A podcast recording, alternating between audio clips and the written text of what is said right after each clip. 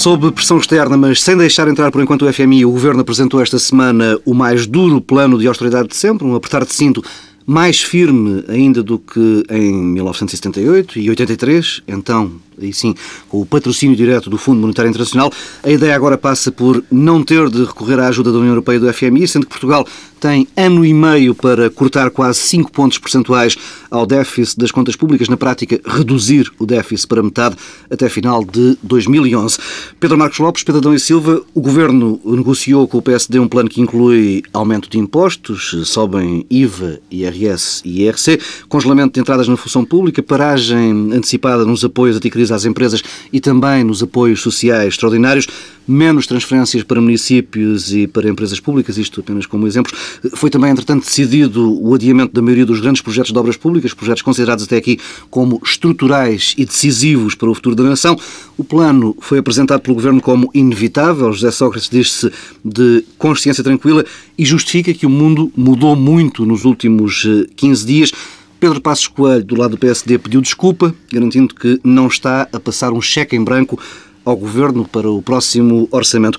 Pedro Silva, com este plano, Portugal pode esquecer nos próximos tempos, nos próximos anos, qualquer ideia de crescimento?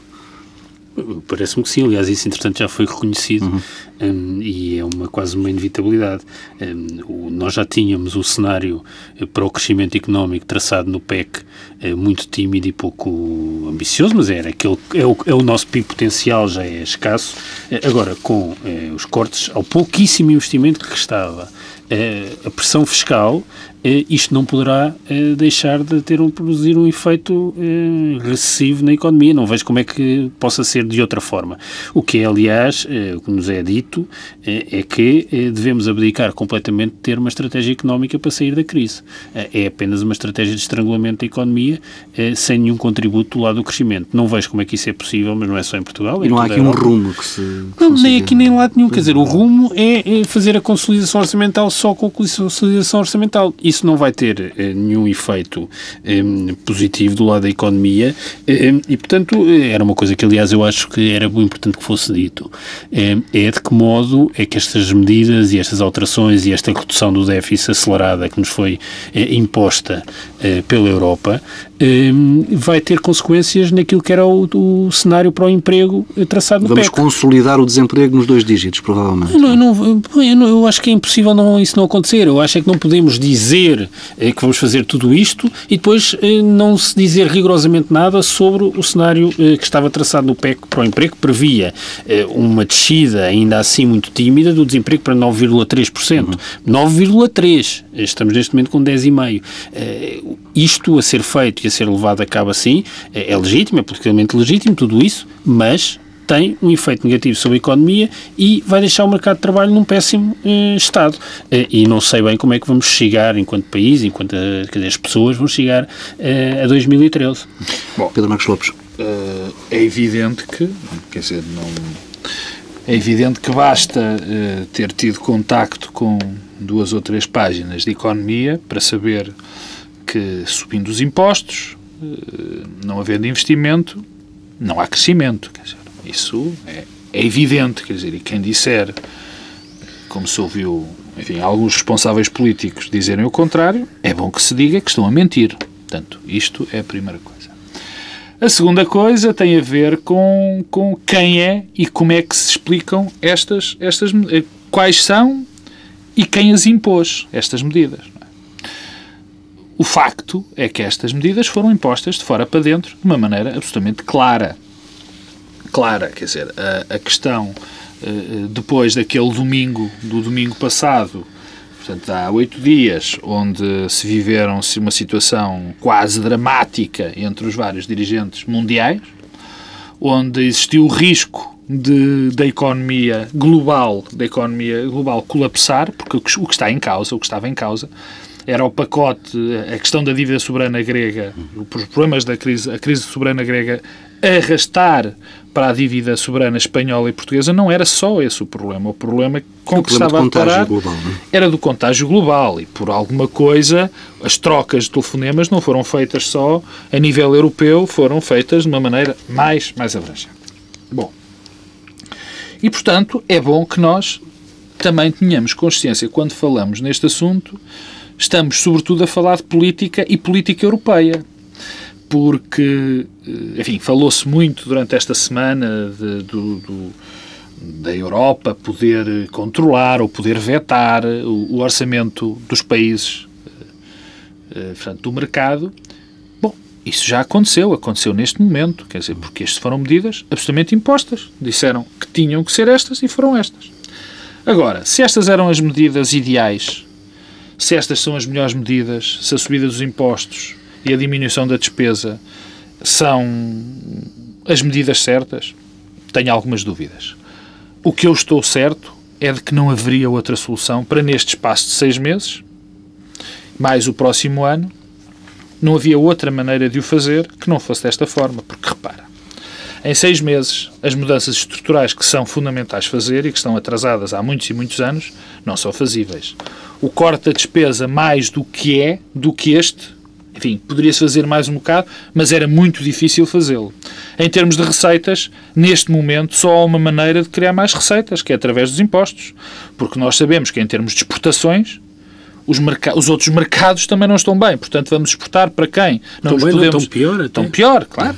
Nós não podemos iludirmos com este crescimento de 1% ou 1,3%, ou coisa que o valha, 0,7%, salvo erro, não foi? No primeiro trimestre. Quer dizer, isto é uma, é uma ilusão este crescimento é das exportações. Esse crescimento uh, está baseado no consumo privado? Não é, no, no, exportações. Não, não é verdade. É sobretudo nas exportações. Mas há uma parte importante no consumo privado que também tem a ver com a, que são bens duradouros, quer dizer, que isso, não se vai repetir. Bom. Mas também é um sinal normalmente importante de algum... Sim, de, confiança, de, de confiança na uhum. economia, é verdade que sim.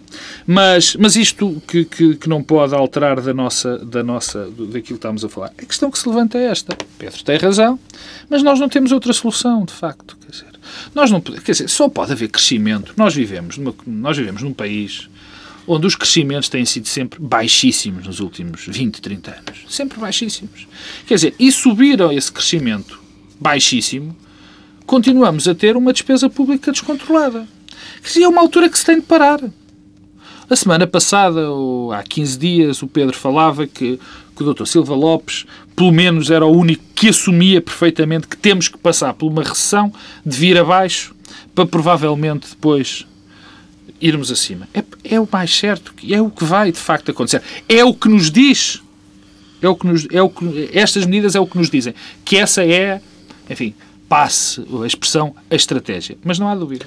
Só, deixa-me só, oh, Pedro, desculpa, é só dois pontos. Agora há uma coisa fundamental, que é a aceitação popular e, e como é que estas medidas vão ser vistas pelo, pelos, pelos nossos concidadãos.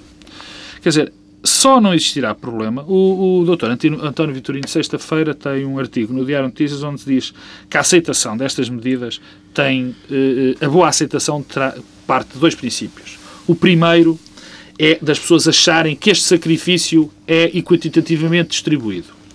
O segundo é se há a perspectiva de luz no túnel. E essa é que é a grande questão. Quer dizer, a questão é, se com este sacrifício, nós, a partir destes, vamos arranjar maneira de fazer as reformas fundamentais... Deixa-me falar desse que... assunto de outra forma, Pedro Nunes Silva. Estão a ser bem explicadas estas medidas? Não, não estão. Mas agora eu queria dizer qualquer coisa sobre a Europa. Como ele disse, para aí três ou quatro coisas diferentes. Não, eu acho que, em primeiro lugar, isto tem de ser, a meu ver, sublinhado, que é a total miséria política em que se encontra a Europa. O que se tem passado, do ponto de vista da política europeia, é, é a total desorientação Completa. e uma política completamente errática. Hum. É, porque, verdade seja dita, e antes da explicação, porque isto também é parte da explicação, a União Europeia, a Comissão, o ECOFIN, o Conselho, eh, há, há um par de meses, o que dizia é que, um, era prematuro e precoce eh, tirar eh, os planos de estímulos à economia. E se isso fosse feito de um modo eh, rápido, teria efeitos muito negativos. Também é algo que está nos livros, não é? Pois, mas os PECs foram todos construídos com base nesse pressuposto. Portanto, que era errado, em 2010, retirar já os pacotes não, de senhor, Pedro, deixa eu nós há 15 dias discutíamos e tu dizias, estávamos nesta discussão, e o Pedro dizia com razão, eu, eu, eu contraditava, mas ele dizia com razão, bom, nós temos que fazer estes dois investimentos porque isto é a maneira de fazermos o PEC. De, de... Já estava previsto. Já estava previsto. Mas, quer dizer, do ponto de vista, não, mas eh, para além do investimento, até os próprios pacotes de estímulos à economia e de apoio à crise, eh, era dito que não podiam ser retirados em 2010. Isto, isto, não, é uma, isto não foi no governo português, nem o espanhol, nem o grego, era uma, uma, uma decisão Europeia. E, portanto, isso era dito sistematicamente.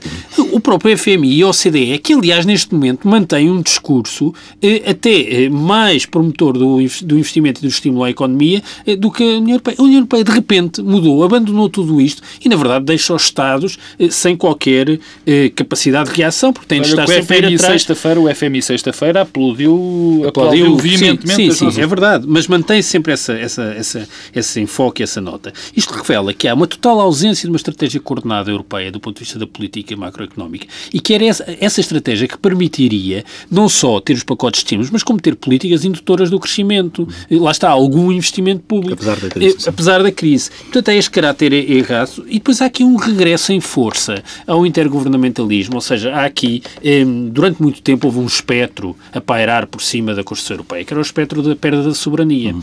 E houve um argumento que foi muitas das vezes usado, e a meu ver com razão, e com raízes históricas na história da Constituição Europeia, quer dizer, não é verdade. A integração europeia até reforça a capacidade política eh, do Estado-nação.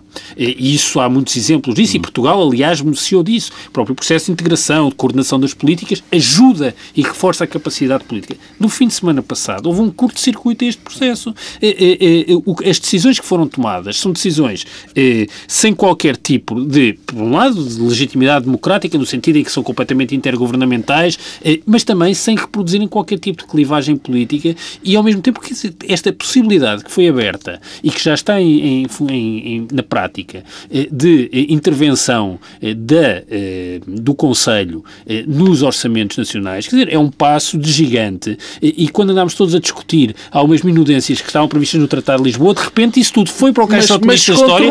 Descontrolado. Mas descontrolado, porque a questão, quer dizer, tem-se falado muito da questão monetária no âmbito da Europa, quer dizer, eu, enfim, no, como diz o outro, no, no meu papel de barbeiro, digo que eu não consigo entender, particularmente no, sobre o âmbito europeu, uma, uma, uma, uma, uma soberania monetária sem uma, uma política económica sem uma política monetária, nem claro, uma política isso, monetária sem economia. Mesmo no Banco Central económica. Europeu, quer dizer, a semana passada eh, o Conselho eh, contrariando a ideia que tantas vezes repetida de que o Banco Central Europeu tinha autonomia, eh, tomou uma decisão que era o Banco Central Europeu comprar dívida.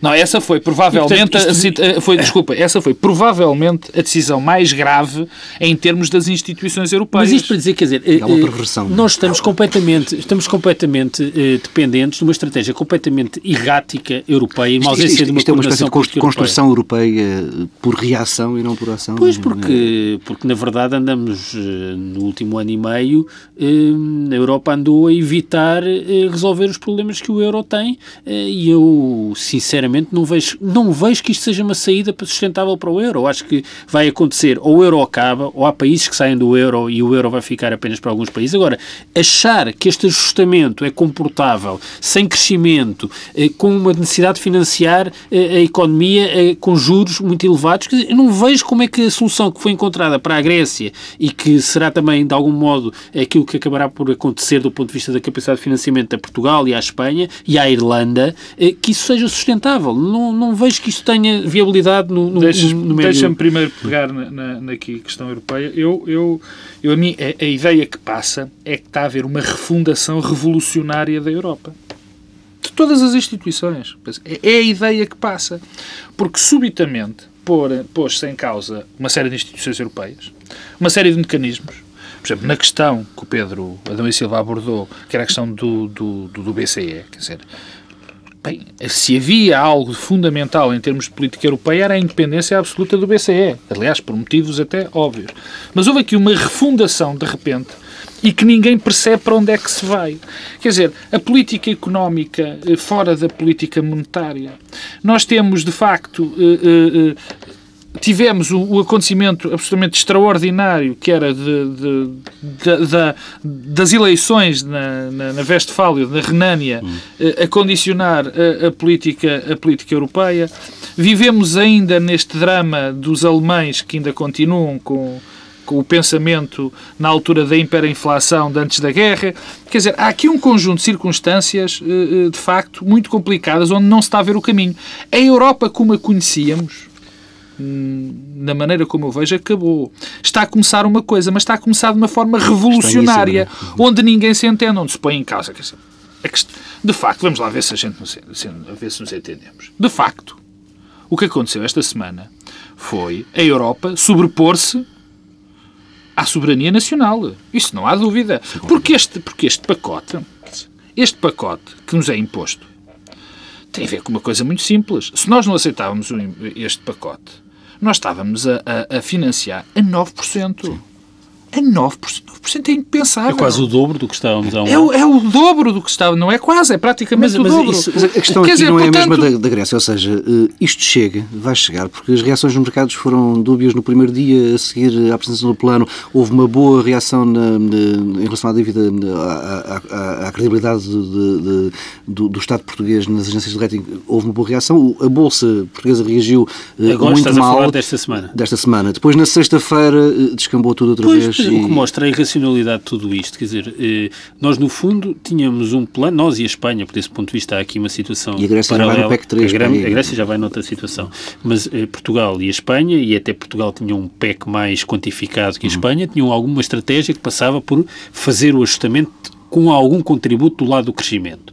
Eh, fazem, na sequência daquilo que se passou no fim de semana passado, eh, ajustes aos seus PECs, com vista a eh, dar um sinal eh, que restaure eh, alguma credibilidade financeira nos mercados. A resposta dos mercados é uma quebra, as bolsas encerram a fechar em baixa em Espanha e em, Portugal na sexta-feira. E, portanto, isto mostra como tudo isto é irracional e como não vamos sair daqui bem. E isso, o Pedro há pouco falava de um bocado da inevitabilidade. Não há nada inevitável na política. E um dos aspectos eh, preocupantes... É assim que este plano está a ser vendido. Pois, mas é, há um lado de inevitabilidade, mas há também eh, eh, alguma capacidade de gerir politicamente as inevitabilidades. Eh, eu, hoje, eh, acho que vale a pena recuar àquilo que se passou no primeiro dos encontros a dois de Passos Coelho com José Sócrates e na apresentação do PEC inicial o PEC revelava eh, uma inusitada preocupação eh, com os pobres e com as prestações não contributivas e com o subsídio de desemprego. Eh, tanto é assim que, na primeira vez que José Sócrates e Passos Escolha aparecem lado a lado, a única coisa que dizem do ponto de vista da execução do PEC é que vão antecipar aquilo que já estava calendarizado para as prestações sociais. Ora, chegados aqui, a meu ver, parece-me evidente que eh, o que nós precisávamos para podermos fazer as medidas de austeridade que estamos a fazer é exatamente ter uma rede de mínimos sociais mais sólida. Está a preparar-se um coquetel muito complicado Não, a nível social. o coquetel é muito complicado, porque o, o exercício que foi feito eh, inicialmente, aliás, isso estava refletido nos próprios dados do PEC, era um exercício puramente cosmético e político. Aquilo que Passos Coelho e Sócrates fizeram em conjunto há três semanas e antes era puramente cosmético e político escassíssimo impacto orçamental, mas imenso impacto simbólico do ponto de vista das respostas sociais uhum. àqueles que vão cair do mercado de trabalho.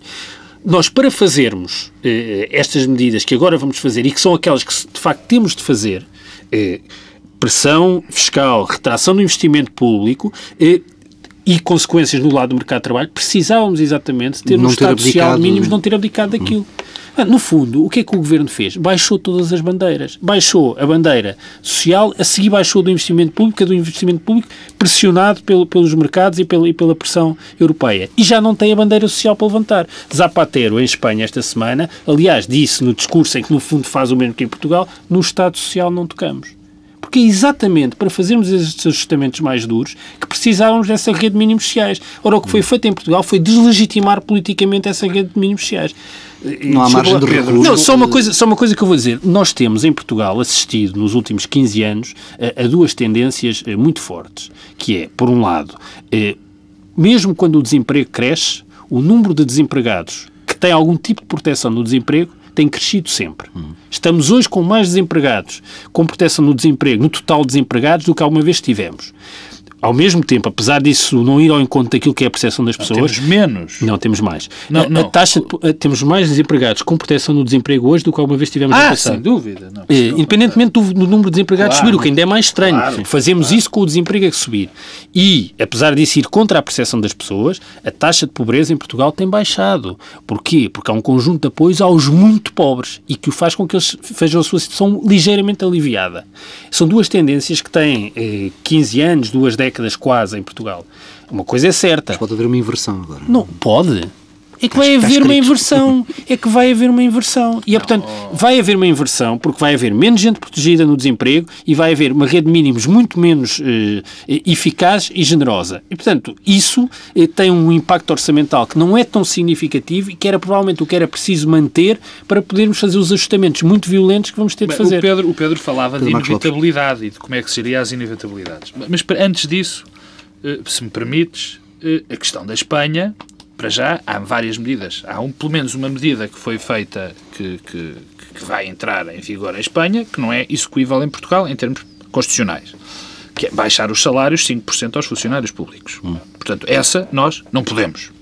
E depois, se me permites, o, o, governo Zapatero baixou, porque houve congelamento das pensões, em termos de apoio social. Sim, mas eu não estou, pensões, não estou a falar de pensões. Não, não, e fim, estou a falar da rede de mínimos sociais. Sim, e fim de apoios sociais, que não entramos não é no mínimo coisa. Não é, mas, é que, não, é que cá, é que não, mas eu Pedro. não tenho. Eu acho que se podia poupar muito dinheiro com muitas pensões. Não, isso é outra. Tá bem, onde, claro. aliás, haveria impacto orçamental. Sem o que dúvida. eu digo é os mínimos sociais, Sem que dúvida. é a rede que está por baixo de tudo. Pedro, então que fique esclarecido que falaste dos mínimos sociais, porque de facto o governo Zapatero. Não, mas eu estou além, a falar mínimos. Além, deste, além, desta, além da questão de descer o, o, os 5% nos salários dos funcionários públicos, todos os funcionários públicos, bem, acabou com vários apoios sociais. Havia aquela célebre bandeira dos 2.500 euros, por exemplo, sim, também, mas não, para quando? Sim, para, não, não é, são não os é mínimos. É que estou a falar. Estou a, falar a questão, o Pedro falava. É, mas é que, oh, oh, Pedro, desculpa lá, é que eh, José Sócrates, primeiro no PEC e depois José Sócrates e Passos Coelho em conjunto, daquilo que falaram foi dos mínimos sociais. Foi do subsídio de desemprego, do subsídio social de desemprego e do rendimento Pedro, social de inserção. Eu, eu, não foi mais nada, foram estas três medidas. Eu vou, eu vou, Como se os pobres vou, fossem o problema não, de Portugal. Eu vou, eu vou, eu, eu, essa declaração que eu, enfim, já que eu disse, foi infeliz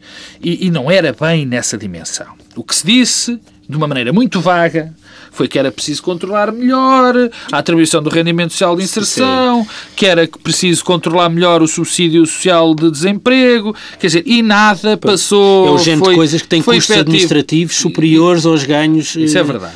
Agora, a, a, questão é esta, quer dizer, o Pedro acha, e é evidente, que se pode gerir politicamente as inevitabilidades. Bom, eh, há uma altura em que não é. E o grave problema é que nós vivemos numa conjuntura em que não se pode, em que não, quer dizer, isto é tão simples, não há dinheiro. Não há dinheiro para o fazer. Não há dinheiro para pagar estas contas, quer dizer. E depois, como eu vou voltar a repetir aquilo que disse no princípio, a grande questão é, nesta altura, nesta altura, nós não podemos socorrer-nos, nós não podemos implementar reformas estruturais necessárias porque não temos esse tempo. Quer dizer, é evidente que não há ninguém. algumas delas que os outros países é evidente, É evidente que nenhuma, não há nenhum português nem ninguém que, enfim, que ache que, não, que se tem que tirar o tapete a pessoas que mais precisam dos apoios agora. Não há. Problema... Há tanto de se ter dito politicamente todos os dias, estamos ninguém a brincar. Ninguém o quer, ninguém Desculpa o quer. O, ninguém o, quer. Pedro Passos Coelho apresentou-se ao Congresso a falar não, pôr os, não, beneficiários é, a trabalhar porque eram todos uns malandros. Paulo Portas não diz outra coisa. Não, não, não, o Governo, entretanto, já passou a dizer é também a mesma coisa. Isso é terrorismo puro. Terrorismo é num contexto... Não, não. Terrorismo é num contexto com o desemprego em 10,5% em que não há oferta de emprego estar sistematicamente não, a diabolizar não é aqueles que recebem nem faz isso, isso ninguém, é eu ninguém faz não, isso. Toda a gente faz não, desculpa, isso. eu não ouvi ninguém dizer que se tinha que tirar o rendimento social de inserção, ninguém a dizer que se tinha que tirar o subsídio São os malandros e os preguiçosos. Não, assim, isso, como és, isso és tu a pôr as palavras nas bocas dos outros. Eu não é vi nenhum político ainda, nem Paulo Portas, eu ouvi chamar malandros aos desempregados. Quer dizer, isso é um... Estás a fazer um processo de intenções. do rendimento mínimo. Não, não, estás a fazer um processo de intenções. Nem nunca houve, nem nunca houve propostas. E mais, na questão do subsídio social de desemprego, a, a, proposta era completamente diferente dessa. Mas que não, e portanto, isso é, parece um argumento terrorista. Agora, o, o facto. Terrorismo é, é opção. Com, não, é op terrorismo político é opção. Opção. Com Eu não os vi. Se achas que essas, se achas que é opção, se tu achas que é opção dizer que se tem que controlar melhor as atribuições dos subsídios, tem -se, se tem que controlar melhor todas as prestações Pedro, públicas, claro, todas pronto, as políticas públicas. Pronto, porque é que o exemplo que se dá é sempre tu, dos pobres. Porque tu te lembraste agora desse, não, porque os outros, eu é os outros subsídios também, os outros subsídios, as outras pessoas também acham que têm que ser controlados. Pedro, nós tivemos já em vários congressos, no último congresso PSD, não fui eu que me lembrei, foi Pedro não, Passos. Alguém... O, o, o, Programa de Estabilidade Desculpa. e Crescimento diz lá, designadamente, o rendimento social de inserção. Fui eu que me lembrei. Diz, não, não, mas alguém está a chamar preguiçoso. O que se diz lá, não, que eu conheço, o que, não, o que eu conheço e que tu conheces também é que tem que se controlar melhor a atribuição disso. E, e tu não, não deixarás todas de concordar. As todas, todas as, prestações. Agora, não, deixa-me deixa a questão de, da inevitabilidade, eh, de gerir a inevitabilidade. Eu, eu hoje aprendi uma coisa, que é como é que se gerem as inevitabilidades. Da autoria de Pedro Adão Silva, que é, enfim, um conceito que eu... Sempre enfim, aprender. Que, que, pá, que, que, se tem que aprender. Agora tive aqui um lapso vasculorencístico, que é o do pá, não é? Não, mas a questão é mesmo esta.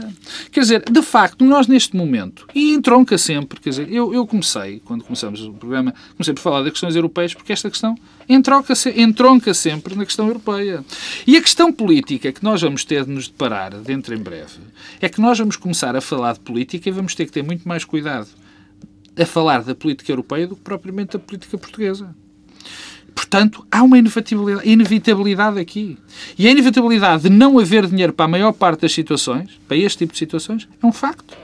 É um facto. Eu, eu, eu deixa-me só dizer uma coisa em relação à inevitabilidade e à gestão das Já inventaste um jargão não, político não, hoje. Não, não, não. não Gerir o, o, uma das coisas que, que, foi feita agora foi a diminuição, nem sei em quantos pontos percentuais, do salário dos políticos. 5%. 5%. 5 pontos. Sim. Na verdade, o que isto vem revelar é que não são sequer precisos políticos. Portanto, não é preciso diminuir o salário. Não são precisos políticos. Porque eh, se há aqui eh, uma enorme inevitabilidade europeia que resulta da ausência de política europeia, não são necessários políticos. Eh, e eu julgo que não é verdade. Há muitas formas de, de implementar medidas de austeridade. Sem dúvida. Muitas formas. E elas têm consequências diferentes e, a, e, o modo como se distribui os custos, mais ou menos equitativamente, é radicalmente diferente. Pedro, como não, é que tu em eu, seis meses dizer, não é, esta, esta fórmula que nos é proposta agora é desequilibrada? Não, eu, eu, Paulo, eh, aquilo que foi apresentado esta semana, eu concordo. Eh, não tínhamos outra, outro modo de o fazer. É, Já não consegue gerir Porquê? essa inevitabilidade. Porquê? Porque eh, é preciso ter uma, uma, intervenção rápida e o IVA é o imposto mais rápido na arrecadação de receita, ao mesmo tempo que retrai algum, o consumo e nós temos um problema de algum excesso de consumo por relação à poupança. Eh, e, portanto, era a intervenção que poderia ser feita. Eh, o que me parece é que eh, não podemos é, eh, separar, esta, que se passou esta semana, da narrativa anterior. O que eu digo é, é exatamente porque é preciso, que... é exatamente porque é preciso eh, medidas muito difíceis como estas que têm de ser, foram tomadas esta semana, que nós temos que ter capacidade para gerir politicamente e distribuir os custos de modo equitativo. E, portanto, não podemos é, no mês, atacar a rede de mínimos sociais e no mês seguinte levar a cabo estas medidas. Nós precisávamos ter a rede de mínimos sociais exatamente para podermos fazer eu... isto. E não é como se houvesse aqui, há um trade-off aqui e há e, e, possibilidades até do ponto de vista dos recursos, porque estamos a falar de, quer dizer, de, de dimensões e de, e de, montantes radicalmente diferentes. Deixa-me, uh, para não voltar a isto, porque andamos a navegar. Eu só queria lembrar, quer dizer, porque isto da memória, eu gosto muito de invocar São Jorge Coelho e nestas alturas, eh, enfim, que onde vamos, andamos enlevados com a visita do, do Papa Bento XVI, eh, há muita falta de memória. De facto, este governo mostra uma capacidade de não conseguir nem navegar, nem à vista, absolutamente extraordinária. Eu relembro que há um ano e tal, este governo tirou 1% de IVA para agora opor. Eu relembro, nesta situação, uh, uh, os, os, funcionários públicos foram aumentados acima do valor da inflação. 2,9%. 2,9%. Quer dizer, de repente, o Pedro já o disse, mas eu acho que isto convém dizer, a dada altura a panaceia total era o investimento público. De repente deixou de não ser a dada altura, uh, os impostos era impossível subir. O mundo Deixou mudou muito ser... nos últimos 15 não, não, dias, o, disse o mundo, do, o mundo é, é verdade que mudou, mas o mundo do José Sócrates vira, muda todos os oito dias. Quer dizer, tudo, não é só... Estas mudanças, Pedro Silva, como é que deixam a imagem do Primeiro-Ministro? Muito mal, naturalmente, mas eu acho que isso é uma das avaliações que, que nós não conseguimos fazer imediatamente, que é que impacto é que isto vai ter na imagem do Primeiro-Ministro e também de Pedro Passos Coelho, que apareceu eh, ao lado do Primeiro-Ministro. Eh, tu há pouco eh, começaste por dizer, bem, isto não precisa de ser explicado. Isto é evidente que precisa de ser explicado. E não, não, foi não, explicado. Precisa. Como é que está a ser explicado? Qual é a vossa avaliação da forma como, como? não há explicação absolutamente não, nenhuma? Não houve explicação.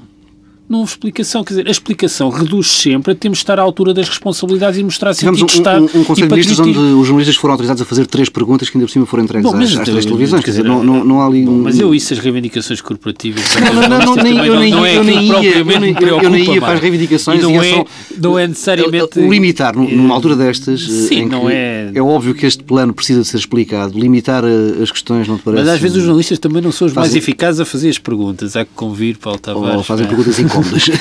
Eu não. sou a ti, Paulo Punhão já na rua, daqui do estúdio. Não, mas agora, falando assim, não, é, é, evidente, é evidente que eh, há uma ausência de um discurso, de uma narrativa, de uma explicação. E, e sem essa explicação, essa narrativa, por simplesmente ninguém compreende o que é que se está a passar. E não se pode sempre... Sempre tivemos o José Sócrates felicíssimo no arranque de semana com, com os números do, do trimestre anterior. Mas eu isso acho que faz sentido, acho que foram uns números surpreendentes para toda a gente. E falar daquela maneira faz sentido é, quando... Eu, mas eu não digo que seja a intervenção esporádica aqui ou lá. Eu acho é que isto precisa é de uma no final da semana passada já tínhamos tido a banca com dificuldades de acesso não, ao crédito. Deixa-me só, só, só, só acabar a explicar. É evidente que isto falta aqui uma narrativa, falta uma explicação e essa ausência de explicação e narrativa tem imensos custos políticos e é aquilo que normalmente que mais custos tem para os políticos. E José Sócrates não explicou. Quer dizer, nós podemos intuir, podemos ler aqui e ali perceber o racional de tudo isto. É, é difícil em, alguns, em algumas dimensões, é, mas uma coisa é isso, esse exercício, outra coisa é o Primeiro-Ministro explicar. O Ministro das Finanças até já o fez, em parte, uhum. É, esta semana numa entrevista à televisão no telejornal. Mas o Primeiro-Ministro não o fez.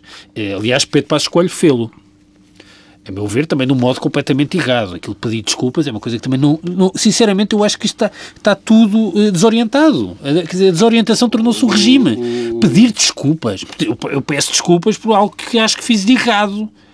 Não é por, por, uma decisão que eu acho que é legítima e aquela que é necessária nesse momento. Posso dizer, peço compreensão, é muito difícil. Agora, desculpa, é muito popular. As pessoas gostam de ver os políticos a fazer uma meia-culpa e pedir desculpa. Agora, eh, sinceramente, não significa nada. Nós temos Passos Coelho a calcionar e a pedir desculpa. Como um menino que faz, um, que faz uma asneira na escola e vem pedir desculpa. Isso é que é pedir desculpa. E o Primeiro-Ministro silencioso e, e, sem discurso. E, e claro que é, é nestas alturas que nós mais precisamos eh, de atores políticos com espessura, densidade eh, e capacidade de resistir às tormentas. E não é isso que temos tido, não infelizmente. Eh, o que é dramático, mas ainda assim, eu peço desculpa lá, só que é uma coisa que já falámos muitas vezes no passado.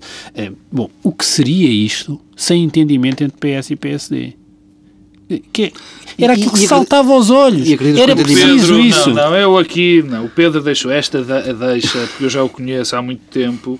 Ele quer que eu diga que ele tem, durante estes últimos anos, apelado a esta convergência de políticas. Pronto, Pedro, fui eu que disse, não, não precisaste lembrar os ouvintes. O tempo está Bom, mas eu quero, eu queria dar aqui duas notas sobre este assunto. Primeiro, uh, Há uma coisa que nós temos que perceber e que, e que, ainda, e que eu ainda não disse, mas é importante que se diga: não há, não há crescimento económico, não há desenvolvimento de um país sem as contas públicas direitinhas. Não é? Quer dizer, é Ninguém bom discorda disso. É bom, mas, mas, mas sabes qual é o problema? Isto entronca neste problema do discurso.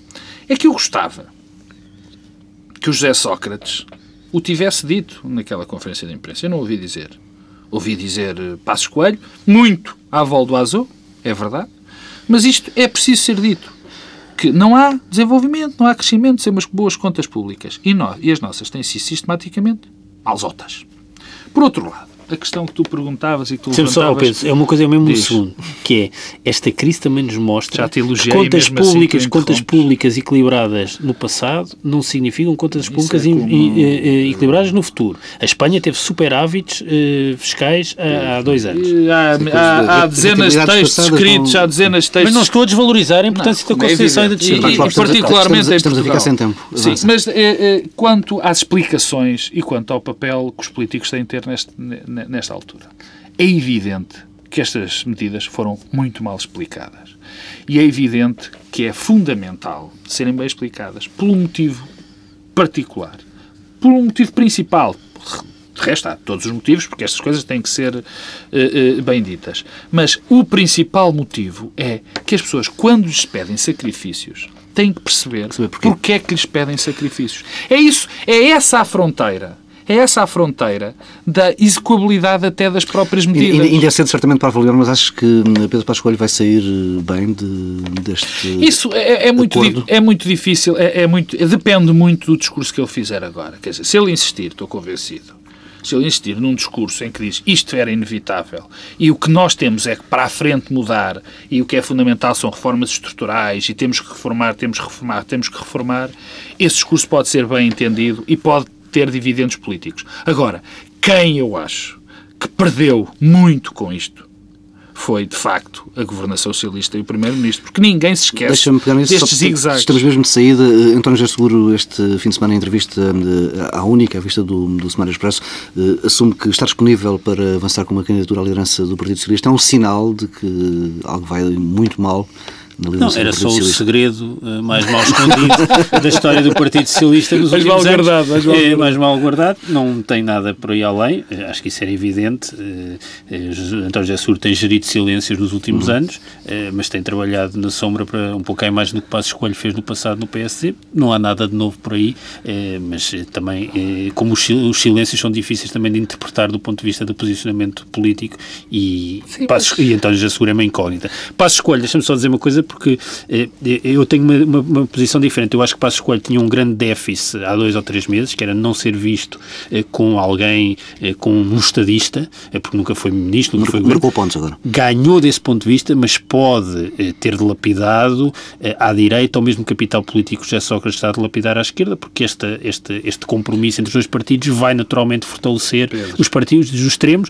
e vamos ver até que ponto Sócrates será naturalmente castigado eh, politicamente por estar a assumir estas medidas difíceis. Resta saber se isso vai contagiar também para a escolha ou não. Não há, eh, é sempre, já disse isto várias vezes, não há capital dilapidável à direita do Partido Social Democrata. O Partido Social Democrata tem uma relação com o CDS que o Partido Socialista não, não tem com o Bloco de Esquerda sim. ou com o PC. Isso para mim é inevitável.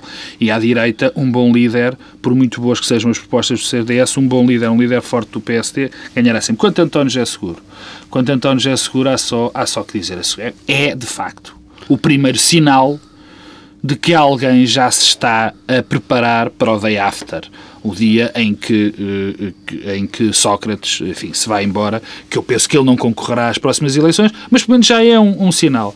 E, e, também eu aí concordo com o Pedro Adão perfeitamente, isto já foi António já é seguro, parece quase um mímico, quer dizer, porque faz uns sinais, nunca diz nada, faz assim uns sinais, faz uns sorrisos à, à saída do, do rato e depois nós temos que interpretar o que no fundo é fazer o papel dele e também nós não queremos trabalhar por ele, não é? Fica por aqui esta edição quase, quase monotemática do Bloco Central regressa na próxima semana, à mesma hora.